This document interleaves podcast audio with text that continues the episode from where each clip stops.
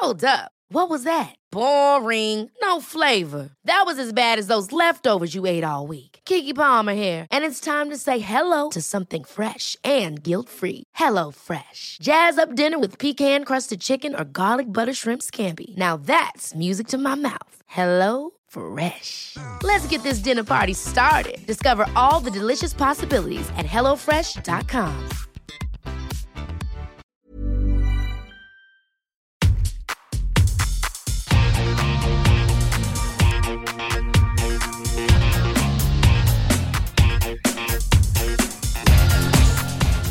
Hola, soy Cristina Mitre, periodista y autora del blog de Beauty Mail.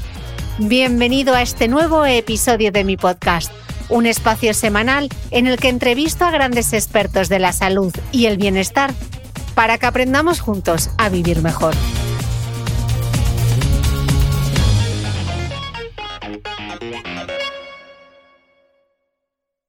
Bienvenidos todos a un nuevo episodio del podcast. Hoy tengo conmigo al doctor Alejandro Lucía, catedrático de Fisiología del Ejercicio en la Facultad de Ciencias de la Salud de la Universidad Europea de Madrid, y a Elena Huarte Mendicoa, directora general de la Fundación 1 entre 100.000, y me he puesto como muy profesional para hacer esta entradilla pero os tengo que decir que al otro lado están dos de mis personas favoritas, así que hoy venimos a hablar de un tema que es una mezcla de de esperanza, de ilusión, eh, de los good vibes estos que se ven tanto en Instagram, pues eh, pese a que el tema para arrancar es un poco fuerte, quedaos aquí porque el mensaje es súper ilusionante. Alejandro, Elena, bienvenidos. Gracias. Muchas gracias, encantados. Alejandro, dice el doctor Carlos López Otín, a quien los dos tenemos en gran estima, que el cáncer es democrático y que no distingue siquiera por edades. Y qué gran verdad cuando pensamos en el caso del cáncer infantil porque nos da un miedo y nos, y nos estremece. Eh, ¿Podríais entre los dos eh, hacer una foto general al cáncer infantil, la incidencia, cuáles son los tipos más frecuentes, los tratamientos, eh, que, la supervivencia? para arrancar? Sí, claro. Em, bueno, actualmente se diagnostican alrededor de unos 1.200, 1.300 casos de cáncer infantil en España al año. Eh, a pesar de que a mí personalmente me parece una, cifra que es una barbaridad, eh, teniendo en cuenta la población infantil, se considera una enfermedad rara, porque si lo comparamos con, otras patologías, sobre todo de adulto, por ejemplo un cáncer de mama, son cifras muy chiquititas. Sin embargo, si lo tienes en cuenta dentro de la población infantil en España, no son, no son cifras nada pequeñas. El índice de supervivencia es bastante elevado eh, a fecha de hoy. En general tiene un índice de supervivencia de alrededor del 80%. Lo que pasa es que son cifras que no nos pueden dejar eh, tranquilos, ¿no? Porque, por supuesto, porque hay dos de cada diez niños que no salen adelante, pero porque los ocho que sí salen adelante no siempre eh, salen en las mismas condiciones en que entraron, ¿no? Entonces hay que prestar atención y por esto lo que luego vas a, vas a hablar es importante en estas en dos, dos partes, ¿no? Tanto los que salen adelante como los peques que se quedan en el camino. El tipo de cáncer más frecuente es la leucemia, que precisamente en la fundación es la patología que, trabajamos.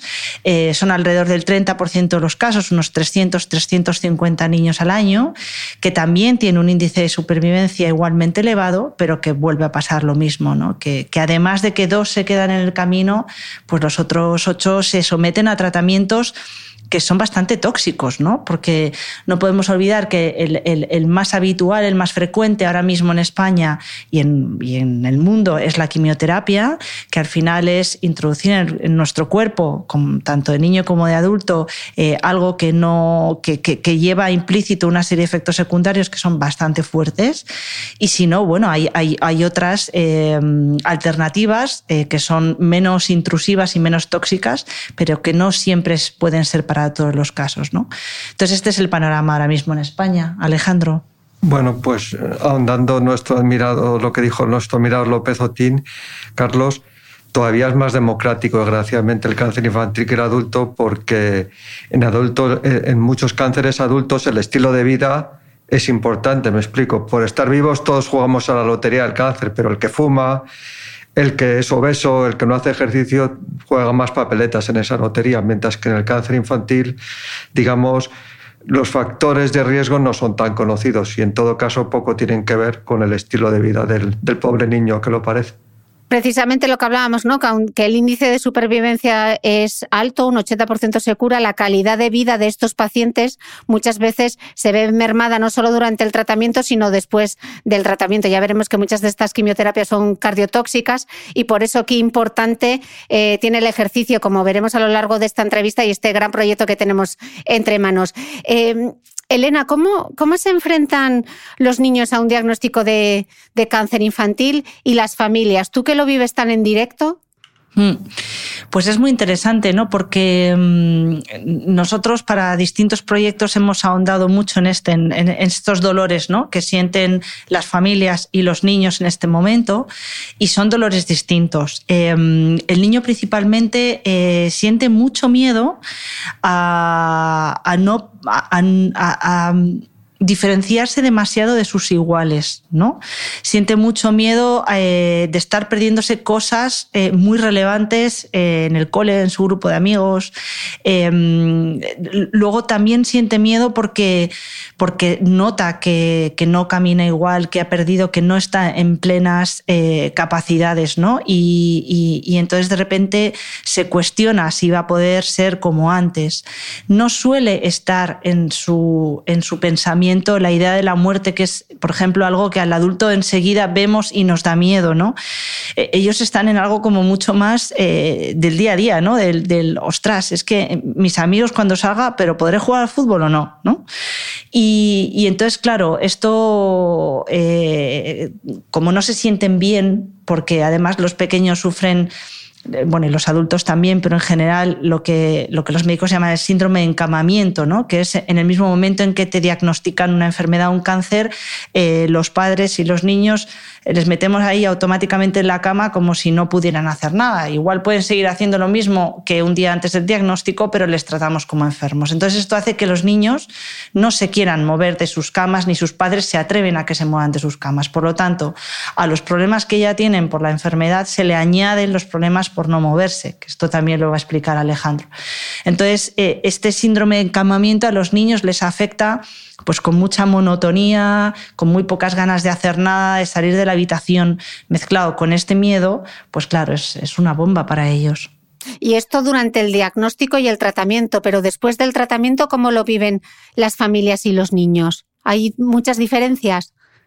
Claro, es que los niños vuelven eh, y no siempre están en plenas capacidades, ¿no? Entonces de repente vuelven al cole y no pueden correr igual o, tienen que tener, ahora imagínate con el COVID, ¿no? Es que se tienen que quedar igual en burbujas que antes no se te tenían que quedar porque no se pensaba que estaban tan expuestos, ¿no? Entonces eh, en el niño sigue siendo el mismo problema y en el padre está permanentemente la, sombra sobrevalando de si el niño volverá a caer, ¿no?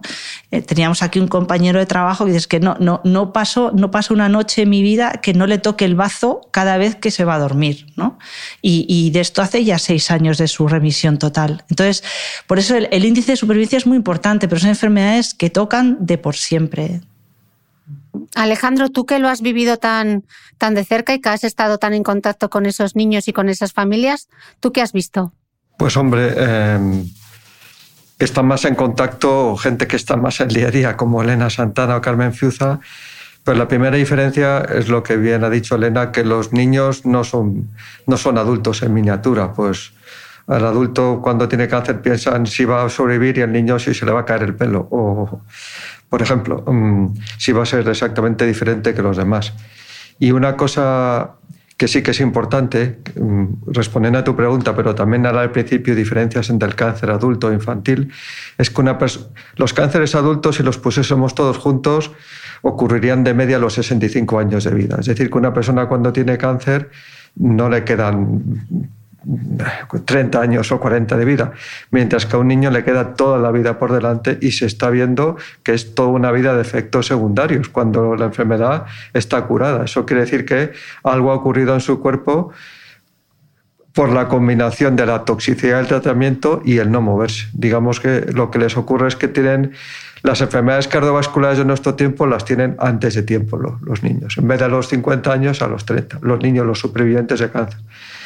Bueno, y lo que yo he vivido, pues, pues que es una enfermedad muy dura, pero que también los niños son muy valientes y héroes y bueno, pues eh, pues como todos los pacientes lo luchan. Cuando tenemos de verdad un problema grande, pues creo que sale lo mejor de nosotros mismos. Mm.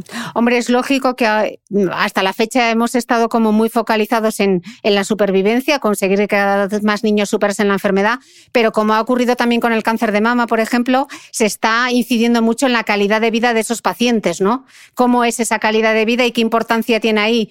Tanto el estilo de vida, tanto el ejercicio como la nutrición, etcétera. Seguro que es ahora el momento de poner el foco también en el cáncer infantil, en esas otras herramientas que ayuden, que sean también como coadyuvantes al tratamiento, ¿no?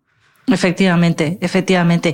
De hecho, si, si, comparas con lo que estabas diciendo, que siempre el foco está en la supervivencia, ¿no? Eh, no en los supervivientes, eh, lo miras en el ámbito incluso de las ONGs y, la mayor parte están eh, destinadas a curar las patologías, ¿no? Esa, otra parte se olvida y, cada vez va, va, habiendo más foco sobre eso y en este proyecto que nosotros tenemos entre manos en la Fundación miramos la doble vía, ¿no? No, no queremos perder de vista al superviviente. Qué bonita esta frase, Elena. De verdad que me la apunto lo de estar no tan pendientes de, o sea, poner el foco en la supervivencia, pero sobre todo en los supervivientes. De, hecho, perdón, si un inciso, los americanos, los norteamericanos, eh, la definición de superviviente es, es, diferente que la nuestra. Superviviente para, en algunas organizaciones americanas es todo aquel al que se le ha diagnosticado cáncer. O sea, te diagnostican hoy y mañana eres un superviviente de un día. Qué bueno. Yo, es bonito. Eh, bueno, mis escuchantes seguramente ya no han oído hablar del estudio que desde Mujeres que Corren y desde la Fundación 1 entre 100.000 eh, impulsamos hace dos años gracias a la solidaridad de muchas de ellas. Ese objetivo 52, ese a Boston con Mitre, lo que corrimos y lo que hicimos para sacar esos 63.000 euros con mucho sudor. Eh, Alejandro, ¿podemos explicar qué objetivo tenía este estudio científico que se desarrolló con niños con cáncer? ¿Qué conseguimos con ese estudio? Pues yo creo que conseguimos bastantes cosas. Financiar investigaciones estaba centrado, pero no solo en el neuroblastoma, que es un tumor sólido infantil bastante agresivo, muy agresivo cuando ocurre en niños muy pequeños, pero lo que hicimos fue demostrar que los, aquellos niños que hacen ejercicio durante el tratamiento pues tienen menos tiempo de hospitalización, que también es importante, y en aquellos que han tenido un trasplante de médula ósea, pues tienen menos riesgo de infecciones o menos número de infecciones, lo cual es importante porque siempre se ha tenido miedo de que el ejercicio sea...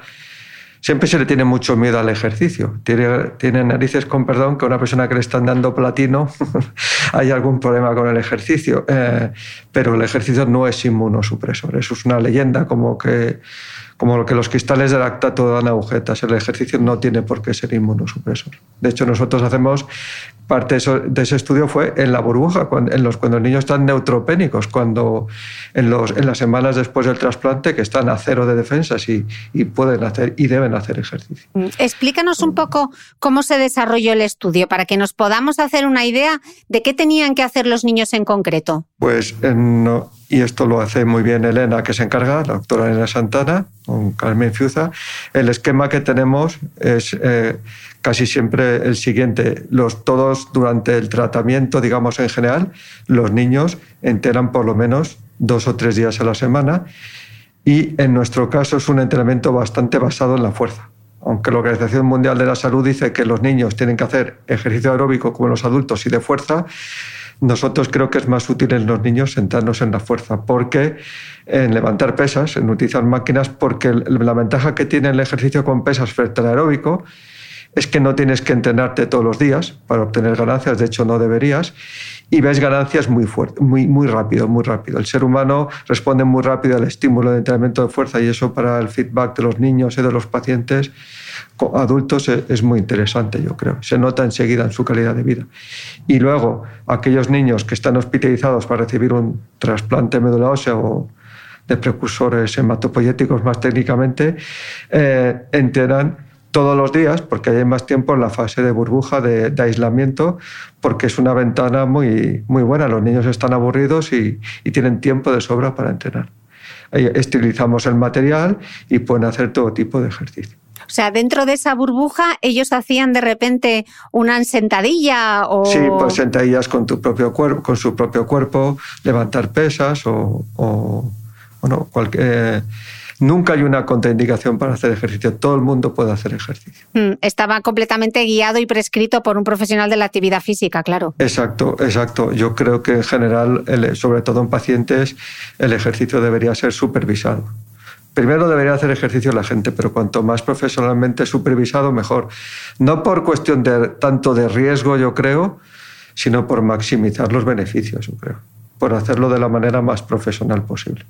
Y durante... Igual perdón, igual que hace falta un psicólogo y ayuda mucho, pues un profesional del ejercicio también. Perdón. ¿Y el estudio durante cuánto tiempo se extendió? Bueno, pues hemos hecho análisis retrospectivo desde hace ya bastantes años, o sea que un estudio realmente nunca empieza ni acaba, sino que es un continuo pero llevamos ya y todavía seguimos, gracias a vosotros, con ese estudio, tres o cuatro años como poco, sobre todo los estudios del ratón de neuroblastoma. La ventaja que tienen los pobres ratones es que viven poco. Dos años como mucho en un laboratorio, tres en la naturaleza, si no se mueren de hambre. ¿Qué quiere decir? Que en meses o en semanas puedes mimetizar lo que va a pasar un humano pues en años de vida. O sea que o sea que toda la gente que participó en esa primera beca de mujeres que corren, eh, esas aportaciones que hicieron todavía siguen sumando eh, a esta investigación. Sí, estamos ahora con el artículo del neuroblastoma y bueno, sobre todo lo que lo creo que el efecto más consistente en general es una mejora del sistema inmune y bueno, es difícil demostrar que, que, no va a crecer más rápido un tumor con el ejercicio. Eso no es tan fácil, pero curarse de, curarse de cáncer no es solo para mí que se te, se te desarrolle más lentamente el tumor, sino que tu organismo esté más preparado para soportarlo, que tenga un nivel energético mayor. Y efectos prácticos. Todo, suma, sí. A efectos prácticos, bueno, todos sabemos lo típico de que, bueno, hay que tener un sistema inmune fuerte, pero ¿qué supone ese sistema inmune reforzado a través del ejercicio para un niño que se está enfrentando a un cáncer? Pues yo creo que em, va a tener más riesgo de, sobre todo, infecciones o, recaídas, porque una causa de un, un, problema muy grande es, mm, pues, infecciones, sobre todo en niños que además tiene un problema añadido, que su sistema inmune, por ejemplo, niños muy pequeñitos con leucemia, todavía no está desarrollado como el del adulto, todavía es inmaduro. Y yo ahí añadiría otro que es, es el tema de, del tiempo, ¿no? Porque muchas veces cuando, cuando te diagnostican la enfermedad y te dicen, bueno, pues ahora, por ejemplo, pues eh, tiene por delante eh, cuatro ciclos de quimio, una semana quimio, tres descansa, y, automáticamente tú dices, vale, 12 semanas me lo he quitado de en medio. No, porque cada vez que vas a hacerte un ciclo, te miran cómo estás. Y, y, y lo malo de la quimioterapia es que te deja muy bajito, muy bajito, y si no estás en unos mínimos, no puedes volver a hacer el entonces, lo que tú te pensabas que eran 12 semanas, al final se acaban transformando en 40, por cómo estabas tú inmunológicamente hablando. ¿no? Entonces, el hecho de que haya una terapia coadyuvante que te ayude a estar inmunológicamente mejor va a facilitar que el tratamiento se desarrolle antes y por eso los niños eh, que hacen eh, ejercicio en su tratamiento en el hospital se reduce su tiempo de hospitalización porque han podido hacerle el tratamiento en tiempo y forma adecuada. ¿no? ¿Y qué los, los pequeños pacientes de estas sesiones de entrenamiento cuando estaban de repente ahí en la burbuja y les poníais a hacer sentadillas? Pues yo creo que unos son más reticentes que otros y no hay manera, pero como los adultos, yo creo que una vez que se adhieren, pues sí que les gusta y, se sienten mejor. Es, a ver, esto el ejercicio no es fácil, no tenemos un campo fácil porque requiere un esfuerzo, un esfuerzo personal muy grande que le estamos pidiendo a personas que ya están en una situación complicada. O sea, los del ejercicio no lo tenemos fácil. Y una, perdón, he olvidado decir que también un efecto sí o sí del ejercicio, y por eso hay que hacerlo, es que que yo sepa a de hoy, por lo menos en niños, es la única, terapia realmente para hacer más fuerte el corazón de, por vida, digamos. Y los tratamientos, como has dicho antes, son muy cardiotóxicos. Eso es un efecto muy a largo plazo, incluso o dura mucho en el tiempo y una manera muy saludable de revertirlos con ejercicio. Bueno, y es, la única que se me ocurre en un niño, a no ser que sea una patología ya seria, en, cuyo caso habría que dar fármacos como sean a los mayores con insuficiencia cardíaca, pero no, no tendría sentido. Ya lo has dicho, Alejandro, pero por, por insistir, sabemos que todos los tratamientos contra el cáncer son muy duros, pero ¿es realmente seguro eh, hacer ejercicio durante el tratamiento y someter al cuerpo eh, a un esfuerzo extra. Sí, sí que lo es. De hecho, en, la revista más prestigiosa de cáncer, los expertos americanos que se han reunido han llegado al consenso de que cualquier enfermo con cáncer debería ser tan activo como pueda cuanto antes. Además, la, si hay una población segura, yo creo es los niños con cáncer. Es decir, una persona mayor obesa puedes tener miedo al ejercicio intenso por riesgo cardiovascular, pero en los niños no es así. O sea que es, es seguro. Como siempre, por supuesto, lo más supervisado y lo más profesional posible, pero es seguro. Y no es un, claro que es un esfuerzo adicional, pero es un esfuerzo fisiológico para el que nuestro cuerpo está diseñado para moverse. Obviamente, no vas a hacer que un niño que esté muy débil levante pesas a lo bestia el primer día, con un aumento gradual de las, de las cargas. Pero es que a ver, si, existe una cosa llamada exceso de ejercicio, de verdad que no, no sé, como mucho aplica al 0,1% de la población y desde luego no a los pacientes. El principal problema no es exceso de ejercicio, el principal problema es falta de ejercicio, el principal problema es salud. Es como si no sé, perdón por el ejemplo, pero es como si dijésemos que el principal problema es exceso de vacunación frente al COVID. El principal problema es que no, no, no, el principal problema es que no hubiese vacunación, por lo mismo con el ejercicio. El problema es la falta de ejercicio, no el exceso de ejercicio. Y, Alejandro, ¿quién decidía qué tipo de ejercicio hacía cada niño y cuándo? ¿Era un licenciado en ciencias de la actividad física, un, fisiólogo, el oncólogo, eh, un equipo multidisciplinar? ¿Cómo se diseñaba el programa? Bueno, nuestro país, creo que en nuestro caso, pero es muy. hemos dado en, como, en hueso, como se dice, eh, somos muy dados a, discutir titulaciones. Yo creo más en las personas que en las titulaciones, pero en general, desde luego, el ejercicio lo prescriben licenciados o graduados en ciencias de actividad física del deporte, que es su profesión. Pero siempre tiene que haber un equipo multidisciplinar. Solo los niños bajas al entrenar si el oncólogo cree que pueden bajar, que cree casi siempre. Eh, tiene que haber fisioterapeutas también, enfermeras, pues si os vale de algo, yo participé en, el primer estudio que hubo en Estados Unidos de, de posicionamiento de recomendaciones para enfermos con cáncer. Luego ya no estuve en los siguientes porque no me lo gané, porque es sobre todo para adultos. Pero lo que más me llamó la atención es que nadie preguntaba qué titulación tenía. De hecho, había muchos psicólogos, a los americanos les da igual. Los americanos valoran el trabajo, no las titulaciones. Bueno, igual me he salido un poco, pero es que es un tema un poco. pero es que son. Tú eres pues siempre muy reivindicativo, me parece muy bien. No, pero bueno, bueno pero lo que es el diseño del ejercicio lo hace licenciados en actividad física y deporte. Lo cual no quiere decir que trabajen solos ni que sean los únicos profesionales eh, encargados, ni mucho menos. Tiene que haber fisioterapeutas, tiene que haber. Eh, todo el mundo suma, ¿no? nadie sustituye a nadie, nadie es además de, sino que es con sumando. De las conclusiones que tenemos hasta la fecha del estudio, sabemos que mejora el sistema, impulsa el sistema inmune, que tiene que es cardio, que el ejercicio llega a ser cardioprotector también. Me imagino que les mejorará también un poquito la autoestima y estarán más motivados. De todas las conclusiones que habéis sacado del estudio, si tuvieseis que quedaros con una fundamental o con la más importante, ¿cuál sería? Pues yo creo que es seguro, sobre todo. Me, dices, bueno, que bueno, no hace falta tanto para eso, pero yo creo que sí. Bueno, a las pruebas me remito. Cuando ha habido vacunas, lo primero que nos preocupaba era si era segura, ¿no? Es lo primero que tiene que demostrar un estudio, un estudio médico. Pues yo creo que sí que es seguro, que hay que quitarse el miedo al ejercicio. Elena, tú que has estado también en, como yo, en el Hospital Niño Jesús y que tuviste acceso a muchos de esos pacientes, incluso algunas madres, yo estuve hablando con ellas en, en el gimnasio. Eh, ¿Te comentan sobre los efectos emocionales positivos que podría tener el ejercicio entre los chavales? Porque yo sí recuerdo con mucho cariño eh, aquí que el waterpolista, no sé si te acuerdas de él, eh, que desgraciadamente ya, ya no está. Ya no está y todo el ejercicio que hizo durante su tratamiento y lo importante que era para él. Y recuerdo también a una madre que bajaba con la niña y se subía a la cinta de caminar y le ponía Peppa Pig y la niña estaba encantada de ir caminando sobre la cinta. ¿Qué te contaban a ti eh, ¿Qué feedback has recibido tú? Es que es una pasada, o sea, precisamente por esto que comentábamos antes de, ese miedo que siente el niño, eh, para ellos el ejercicio es un superpoder. Y, cuando reciben este superpoder, eh, están mucho más contentos y motivados. Entonces, eh, a los padres les da la vida, porque en esos momentos que cualquier eh, síntoma o signo de dolor de su hijo lo viven como si les estuvieran arrancando la piel a tiros, pues el ver a un hijo motivado, enganchado, con ganas de, seguir, de, salir de la cama, salir de la habitación, que es que las pierden, eh, pues es una pasada. Entonces, eh, este, este, estos niveles de autoestima y emocionales mucho más positivos eh, ayudan un montón. De hecho, por ejemplo, con Carmen, el equipo hace una valoración emocional justo antes y después de la terapia, ¿no?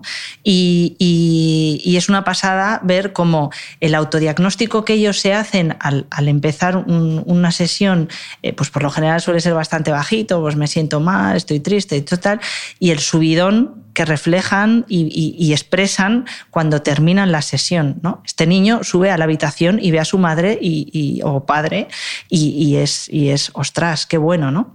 Así que no, está claro. Las endorfinas.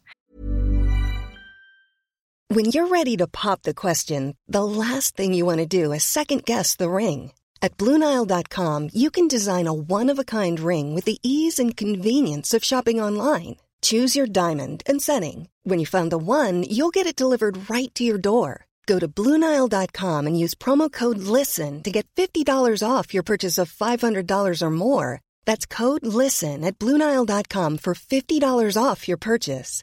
Bluenile.com code LISTEN. Ever catch yourself eating the same flavorless dinner three days in a row? Dreaming of something better? Well, HelloFresh is your guilt free dream come true, baby. It's me, Gigi Palmer. Let's wake up those taste buds with hot, juicy pecan crusted chicken or garlic butter shrimp scampi. Mm. Hello Fresh. Stop dreaming of all the delicious possibilities and dig in at HelloFresh.com. Let's get this dinner party started.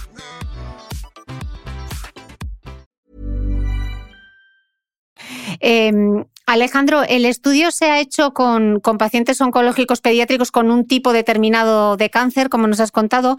¿Las conclusiones que se sacan se podrían aplicar también a otros tipos de cáncer infantil y en general a pacientes adultos? ¿Se podrían eh, sacar las mismas conclusiones? Sí, porque también hemos incluido, al final hemos trabajado con todo tipo de cáncer.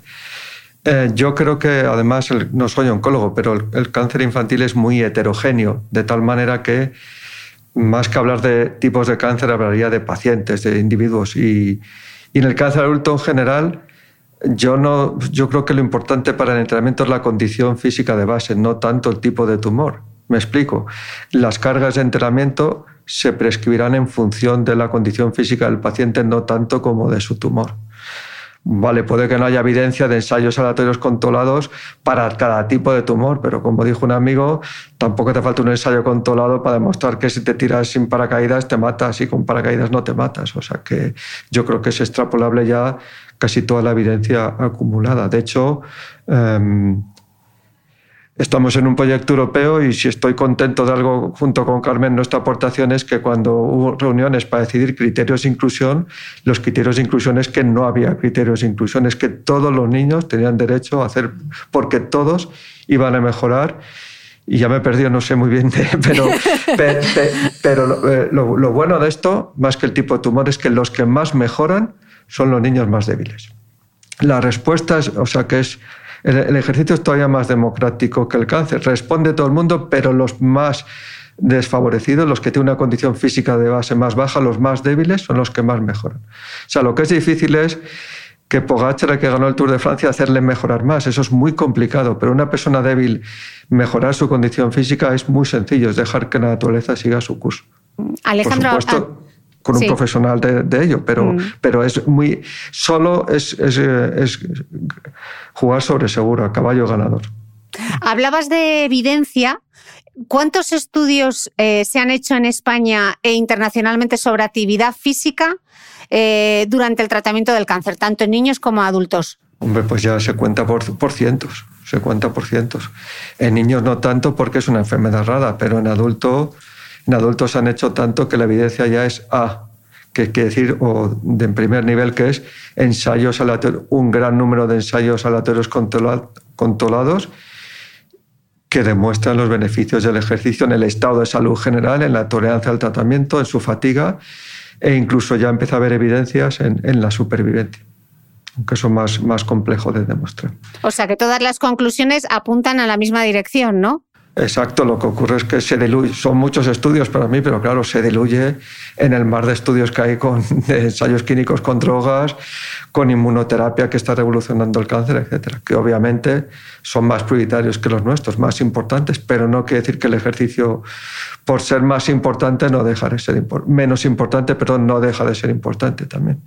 Y estamos hablando del ejercicio durante el tratamiento, pero el ejercicio físico como, herramienta de prevención del cáncer, ¿qué sabemos? Pues sabemos bastante en adultos. En niños, como digo, no se sabe porque no se sabe muy bien los factores de riesgo, aparte que la leucemia se ocurre en niños muy pequeñitos, se ocurre en los 4 o 5 años, pues eh, el ejercicio no da lugar, pero en general, el seguir un estilo de vida activo, disminuye, yo diría que, bueno, no diría yo, sino la evidencia científica, en, por lo menos entre un 10 y un 20% el riesgo de padecer, sobre todo los, los cánceres más frecuentes. Que no está, que no está, y mm. además con un efecto, perdón, dosis-respuesta en cierta medida. O sea, que cuanto más, mejor. Pues para el cáncer sí, de hecho también hicimos un metaanálisis, por ejemplo, los atletas élite tienen significativamente menos riesgo de cáncer y eso ese, ese hecho se verifica en todos los estudios, tanto de enfermedad cardiovascular como de cáncer. Los que, más, los que están en el supuesto límite ese que te pasa, y que es malísimo y te da un patatús si haces mucho, pues son los que menos riesgo de cáncer tienen. Qué pena que te digan siempre cuando te planteas un reto, ¿no? Eso es malísimo para las rodillas, ¿no? Cuando empiezas a correr, que todo el mundo ya, eh, la premonición es que vas a tener, tener condromalacia rotuliana.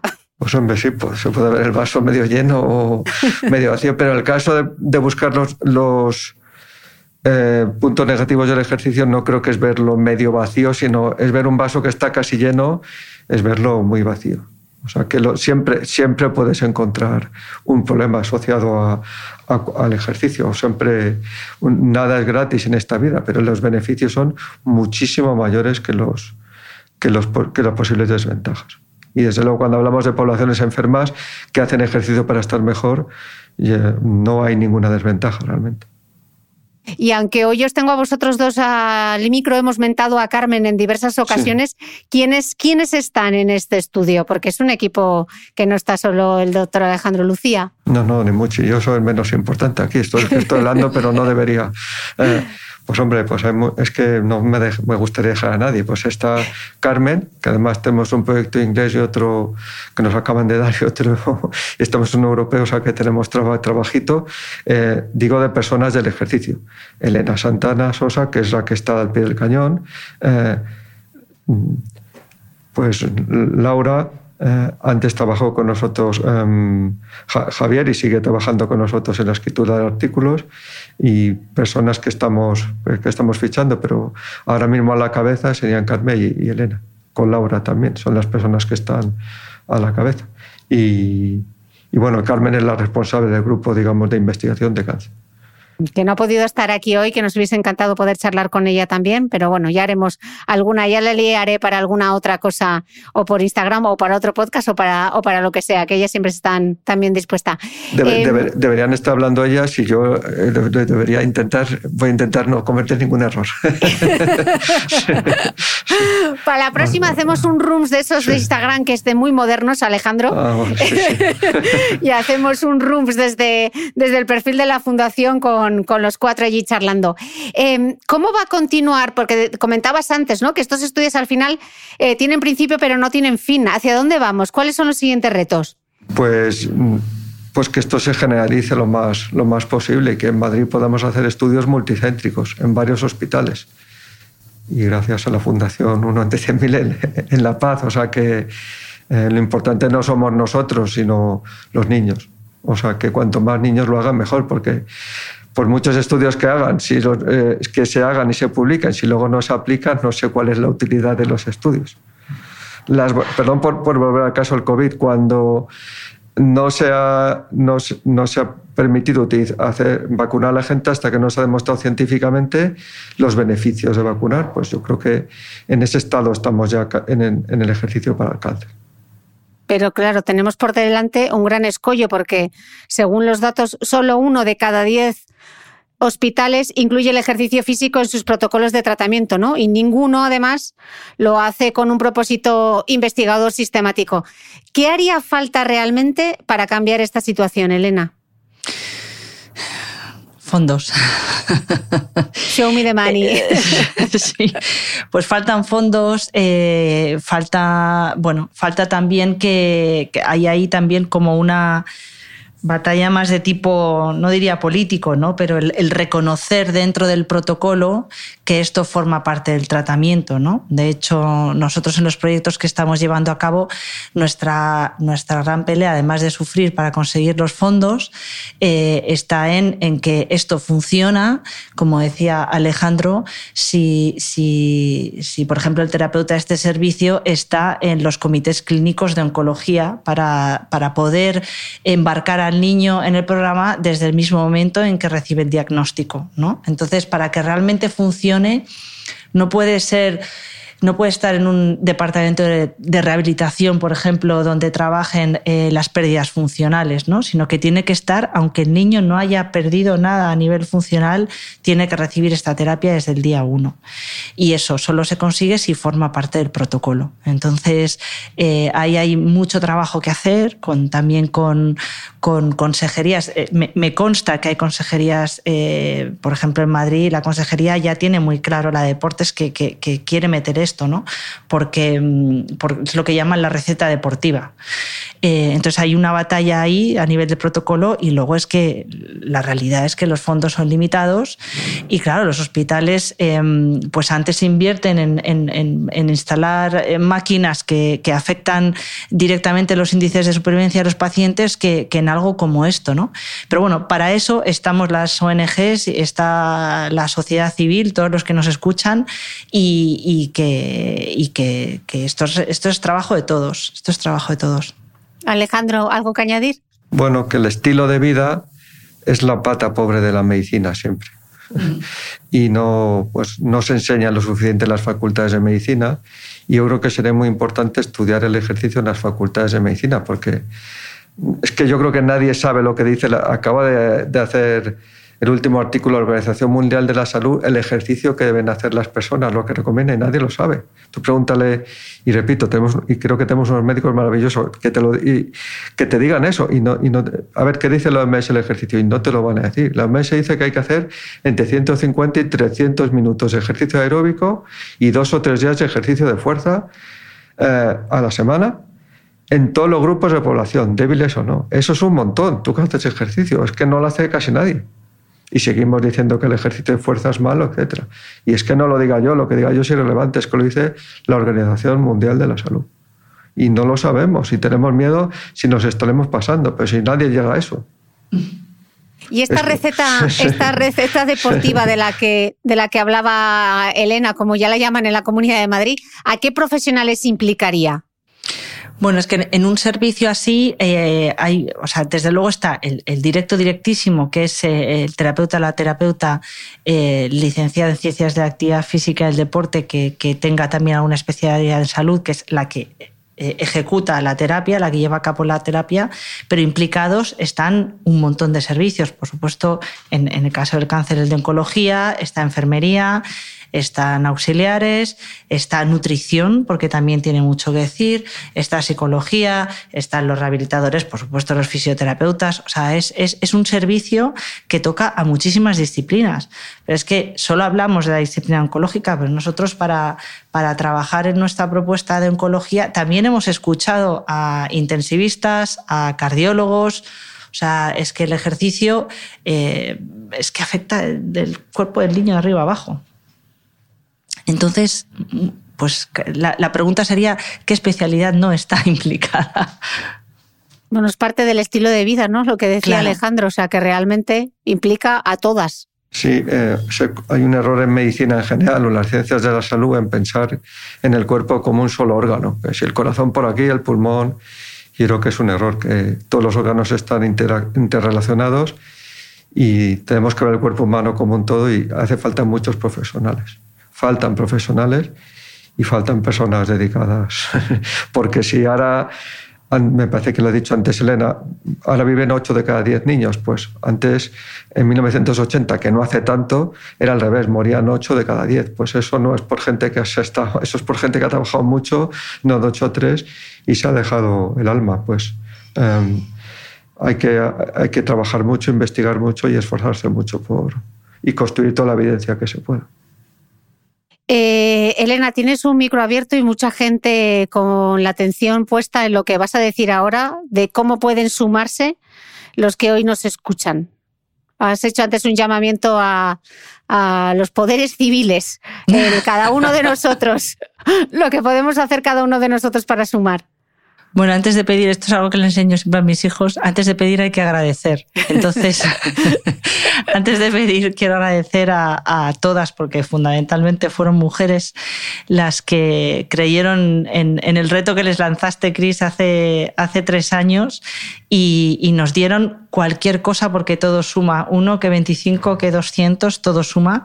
Y gracias a ellas estamos hoy sentadas aquí. Y no podría haber una segunda parte si no hubiera habido la primera. O sea que de verdad, gracias Em, nuestra ambición es, eh, en la Fundación, como parte de nuestra misión, eh, es que, eh, o nuestro sueño ahora es que en unos años, ojalá más pocos que muchos, cualquier niño, niña y adolescente con cáncer pueda llevar a cabo una terapia de ejercicio físico como parte de su tratamiento oncológico. Esta es nuestra visión, nuestra ambición. Y para eso em, vamos a tener que hablar con muchos organismos e instituciones y vamos a necesitar fondos. Y, bueno, eh, pues que entren en uno entre 100.000.org y, ahí en Colabora tienen un montón de formas eh, para, para echarnos una mano. Desde luego, la más inmediata ahora mismo, por ejemplo, sería cualquier persona que nos esté escuchando que coja su número, su teléfono, es lo más rápido, que manden un mensaje que ponga uno la palabra 1 al 28014 y están ayudando con un euro 20. ¿Qué, hay más sencillo con eso? ¿no? Hace unos años Penélope Cruz nos ayudó así y en 20 minutos recaudamos 100.000 euros. Fue una barbaridad, ¿te acuerdas, Cris? Perfectamente. Entonces, no hay Espera, que lo voy a repetir, lo voy a repetir. Cogéis el móvil, SMS, ponéis 1 y ya estáis colaborando con un euro 20 a que todo esto sea posible. Qué sencillo. Efectivamente, así de sencillo. Y, de verdad que no quede el ¿qué voy a hacer yo con un euro 20? Yo, una vez José Carnero, nuestro presidente que tú le conoces muy bien y fundador, padre de Guzmán, eh, una vez me dijo, a ver, vamos a ver. Si, si, uno da un salto en su casa, a que no se mueve el mundo, no, no, no se mueve seguro. Pero ¿qué pasaría si todo el mundo diera un salto en su casa a la vez? Pues el mundo se movería, ¿no? Pues euro a euro podemos hacer esto seguro. Totalmente. Eh, Alejandro, ¿quieres decir algo? Perdón que te he cortado. No, no, a ver si estaba pensando, a ver si me equivoco en algo, ¿no? Pero todo, todo. ¿eh? Y escuchando atentamente a lo que dice Elena, pues sí que. Eh, vuelvo casi al principio y a recordar también otra, otra frase de, de, nuestro querido Carlos López Otín, que lo tenemos muy mentado hoy. él dijo en este podcast, conocer para curar. Qué importante es la ciencia, qué importante es la investigación, qué poca visibilidad eh, se le da. ¿Por qué unidades como, las de, como la de que, vamos a montar ahora en el Hospital de la Paz son tan importantes y con qué dificultades os habéis encontrado tanto los investigadores como, como la Fundación para sacar un proyecto de, esta envergadura adelante? Me estoy adelantando porque ni siquiera hemos presentado qué es, eh, es esta unidad de la paz, pero Elena, si quieres eh, ponerle un poco de contexto. Bueno, el primer, el, primer reto al que nos enfrentamos, porque nunca vimos este proyecto como un proyecto, digamos, de, de una humanización de un espacio. Al principio le llamábamos el gimnasio. Y, nos dimos cuenta en cuanto empezamos a, arrancar el proyecto que es que esto no era un gimnasio, que es que esto es mucho más. Esto es, esto es una unidad de terapias, es un servicio terapéutico. Entonces, el, primer reto fue adquirir eh, el conocimiento y para ello rodearnos de, las personas adecuadas y necesarias para, para ser capaces de crear este, este, protocolo de este servicio. ¿no? Y para eso, por supuestísimo, los referentes número uno fueron Alejandro y Carmen en la parte médica con los oncólogos, enfermeras y todo el personal sanitario, pero también del mundo de la arquitectura, del juego, de los niños, con padres, con pacientes. Em, entonces, el primer reto, adquirir el conocimiento. Eh, el segundo, em, materializarlo en algo muy concreto que nos acepten los organismos públicos, ¿no? De, porque hay que llevar a cabo un montón de, convenios y papeleos con las administraciones para que esto pueda darse en un, en un espacio como un hospital así, tan grande y tan referente. Y el tercero, los fondos. siempre voy, yo siempre voy a mi libro. Siempre a los dineros. siempre a los dineros. Es que es mal, me comprometo a que, a que esto no está guionizado ni nada, espero que Cristina me mate. Me comprometo a que Cristina os cuente de todas las personas que hayáis escuchado este podcast y que el día de la emisión mandéis un mensaje con la palabra 1 al 28014 me comprometo a que Cris os diga cuántos lo habéis hecho, porque de verdad eh, ese es el, tercer gran reto, ¿no? Que de hecho todavía tenemos ya en mente fechas de arranque de las obras y no tenemos todo el dinero. Así que a ver cómo lo hacemos. Pero lo vamos a conseguir. Lo, vamos, a conseguir. y lo vamos a sacar adelante. Em, Alejandro, y de cara a la investigación, ¿qué, va a suponer tener una unidad como la de La Paz? Porque va más allá de un gimnasio. Pues muchísimo, porque al ser el cáncer infantil una enfermedad súper importante, no deja de ser una enfermedad rara en cuanto a la frecuencia, sino en cuanto a números estrictos. Y entonces, con, respecto, con diferencia, con, en comparación con el cáncer adulto, plantea muchos problemas de llegar a, a poblaciones grandes que crean más evidencia médica y convencen más a las revistas y, a los médicos. Entonces hay que reclutar niños de donde, de donde sea. Y además los estudios tienen que ser lo más multicéntricos posibles. Es muy importante demostrar que una intervención no solo es beneficiosa en un hospital, sino en dos, tres o cuatro pues perdón por ser tan pesado con el ejemplo de la vacuna, pero viene al caso. O sea, no nos pondríamos ni locos una vacuna que solo se ha testado en un hospital en 10 personas, sino una que se ha testado en miles y miles de personas y, si es posible, de muchos orígenes étnicos y muchos países, por lo mismo con el ejercicio. Cuanto más multicéntrico sea el estudio, cuanto más niños reclutemos, mejor. Porque eh, más potencia estadística tendrá el estudio y más evidencia médica creemos, crearemos de tal manera que llegue el momento que sea, yo creo que ya lo es, pero sea antiético no, no prescribir ejercicio como parte de la terapia. No la parte más importante, ni mucho menos, pero sí una parte importante.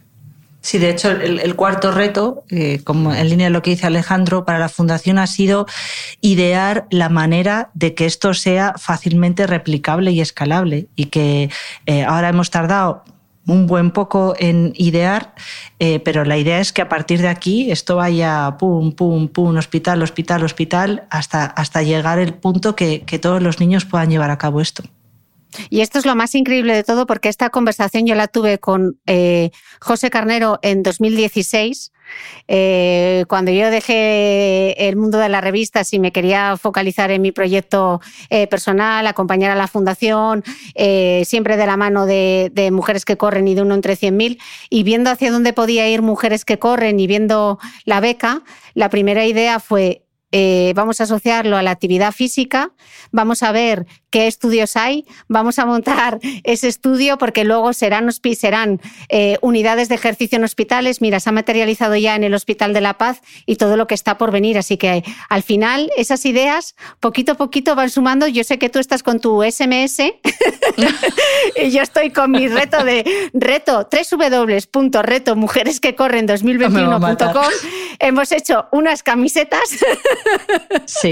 estupendas de tirantes que me habían pedido la camiseta de tirantes, las camisetas de mujeres que corren. Oye, y camiseta a camiseta, donación a donación, o, comprándote los cordones. A día de hoy que estamos grabando este podcast, 7 de octubre, llevamos ya un 25% de esa beca para llegar a los, eh, de ese reto para llegar a los 50.000 euros, que es lo que queremos que eh, el movimiento Mujeres que Corren eh, aporte a esta unidad. Yo sé que lo vamos a, conseguir, así que si queréis la camiseta de, mujeres que corren o simplemente hacer una pequeña aportación, vuelvo a repetir, soy muy pesada y esto lo voy a repetir hasta la náusea, www.retomujeresquecorren2021.com, ahí lo que podáis aportar, un euro, 50 céntimos, dos euros, la camiseta, tres camisetas, regalo de Navidad, los cordones, lo que, lo que podáis, ya veis a dónde va. Va esa unidad, va ese proyecto de, investigación y, pues con mucha ilusión y con mucha,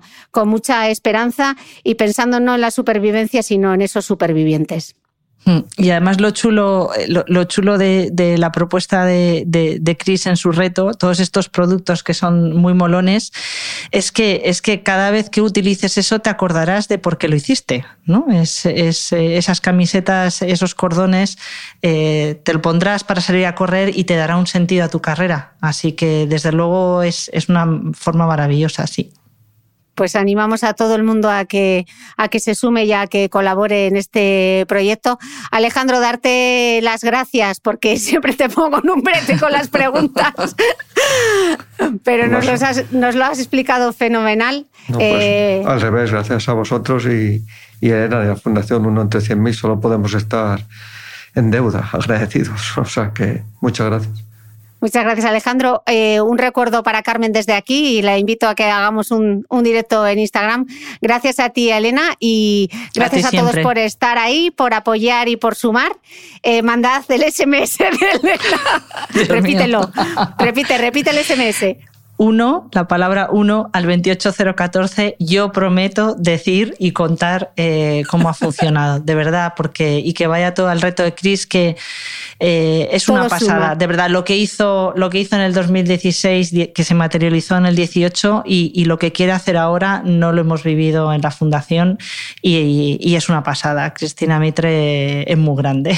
Bueno, porque ellas, me dan, ellas y ellos me, dan alas, me dan alas y entonces yo me vengo arriba porque me dicen, Mitre, venga, y entonces yo, venga, para adelante como los de Alicante, que dice mi padre. Eh, muchísimas gracias. Un abrazo enorme desde Dubai. Ojalá estuviese ahí en la fundación para daroslo en persona, que sois de mis personas favoritas, ya lo sabéis. Nadie mejor. Los mejores memes los manda Alejandro Lucía. Doy fe. Eh, eh, eso es un secreto, eso es un secreto, pero los mejores memes son los suyos. compañeros, mil gracias. Gracias a ti. Gracias a ti. Y a vosotros, muchas gracias y nos escuchamos de nuevo el próximo domingo.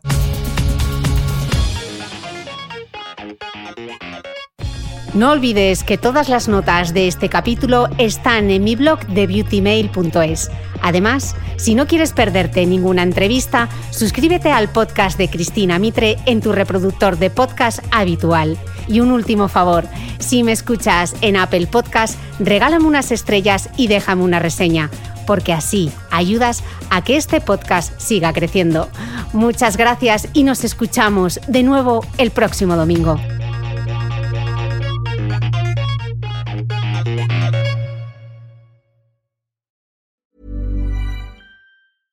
Imagine the softest sheets you've ever felt. Now imagine them getting even softer over time. That's what you'll feel with Bowl and Branch's organic cotton sheets. In a recent customer survey, 96% replied that Bowl and Branch sheets get softer with every wash. Start getting your best night's sleep in these sheets that get softer and softer for years to come. Try their sheets with a 30-night guarantee. Plus, get 15% off your first order at bowlandbranch.com. Code BUTTERY. Exclusions apply. See site for details.